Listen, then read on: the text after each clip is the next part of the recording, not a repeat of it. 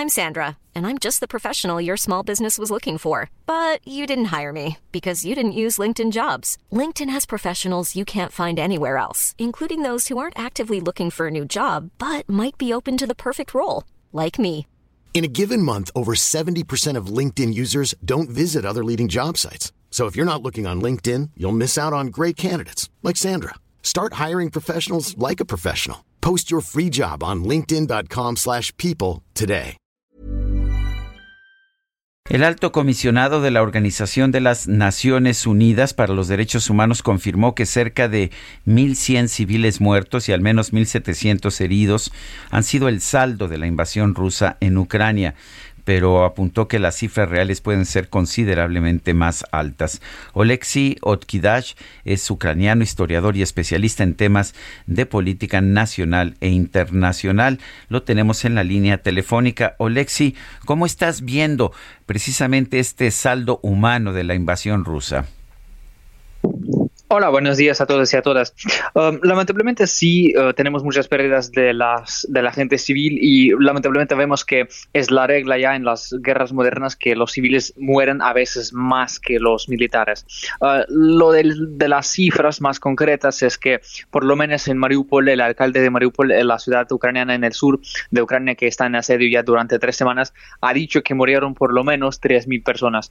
Uh, lo mismo pasa con Kharkiv, el alcalde de esa ciudad, la ciudad número 2 de Ucrania, la ciudad más grande en el este del país. Uh, el alcalde ha dicho que murieron cerca de 2.000 personas. Y yo creo que ya que estas ciudades, uh, Mariupol está en el asedio completo, en el aislamiento completo, uh, Kharkiv está en la zona de combate y es una zona muy difícil, uh, las cifras llegan de forma muy lenta a la ONU, a diferentes cuerpos internacionales, porque está complicada la situación en el terreno. Y entonces sí vamos a conocer finalmente que las víctimas son mucho mayores. Yo creo que pueden llegar hasta 5.000 o más si hablamos de las pérdidas uh, de los soldados, de las vidas de los militares, uh, el cuartel general ucraniano dice que Rusia ha perdido ya en esa guerra cerca de uh, 17.000 hombres muertos, entonces los heridos quedan como 1 a 2, 1 a 3, más o menos es la, es la proporción, y podemos hablar entonces las pérdidas rusas en general como cerca de 40.000 hombres, es decir, um, capturados, muertos, heridos, etcétera.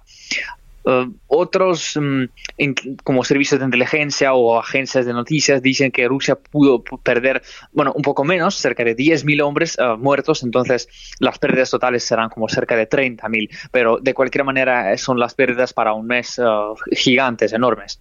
Si hablamos de las pérdidas ucranianas, entendemos que sí tenemos bastantes pérdidas militares en Ucrania, pero serán considerablemente menos que las pérdidas rusas porque bueno Ucrania se defiende y la parte que se defiende tiene normalmente como tres cuatro veces menos pérdidas que la parte que está lanzando ofensivas que, la parte que ataca eh, Olex, ¿tú sigues en Ucrania?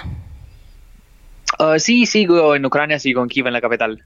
Eh, ¿cómo, ¿Cómo ves el ánimo de, de, la gente? Han pasado ya varias semanas, eh, la situación parece no salir, no moverse, eh, y aparte, agregándole a esto, pues la, la, pérdida de vidas humanas, ¿qué es, lo que, ¿qué es lo que vive la gente? ¿Qué es lo que piensa la gente? ¿Cómo está el ánimo?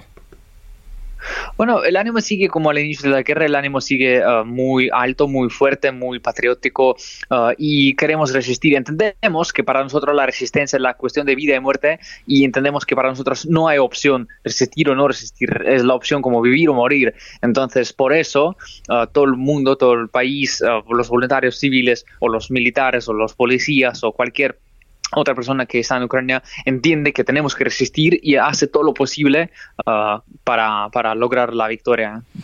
Oleksiy Otkidash, ucraniano, historiador, especialista en temas de política nacional e internacional, gracias por hablar con nosotros esta mañana. Muchas gracias, hasta luego. Hasta luego, buenos días.